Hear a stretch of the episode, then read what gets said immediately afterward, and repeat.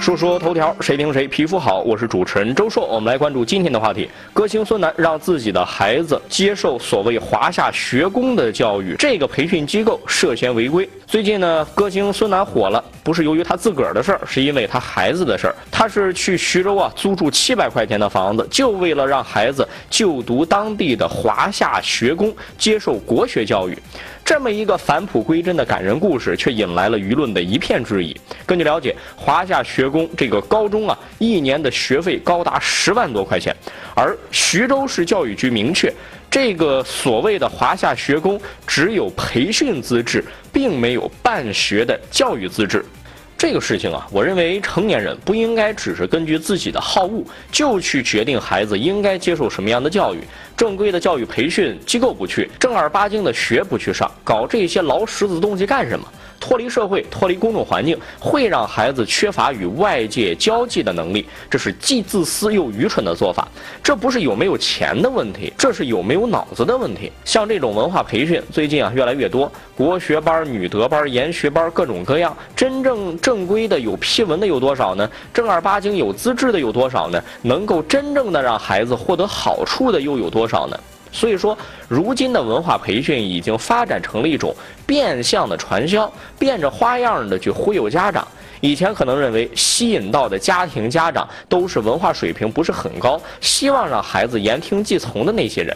但是你说，大明星就算知识文化层次不高，也得见多识广吧？怎么就能深信不疑呢？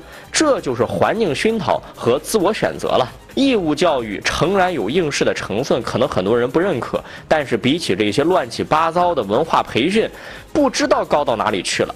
对于这种现象，教育主管部门也应该积极介入。如果相关职能部门管不了，是不是公安部门能够像查处传销保健品那样，去从法律途径介入呢？如果再不管，谁也不能保证将来会出什么大事儿。下个事儿。老人高速上遛狗，陌生女司机默默地跟随打双闪守护。二十二号，有个老人在青银高速路上遛狗，当时正值早高峰，车流量非常大，一辆白色轿车就开着双闪，全程跟随老人，并且报了警。这个女司机说呢，只是看到他在超车道上遛狗，怕这个老人出意外，才一路保护。随后，警车把老人移交之后，驶离了现场。我一直认为啊，不给其他人添麻烦是一个成年人。最起码的礼仪，人不能在高速路上步行，除了智障应该都知道，更别说遛狗了。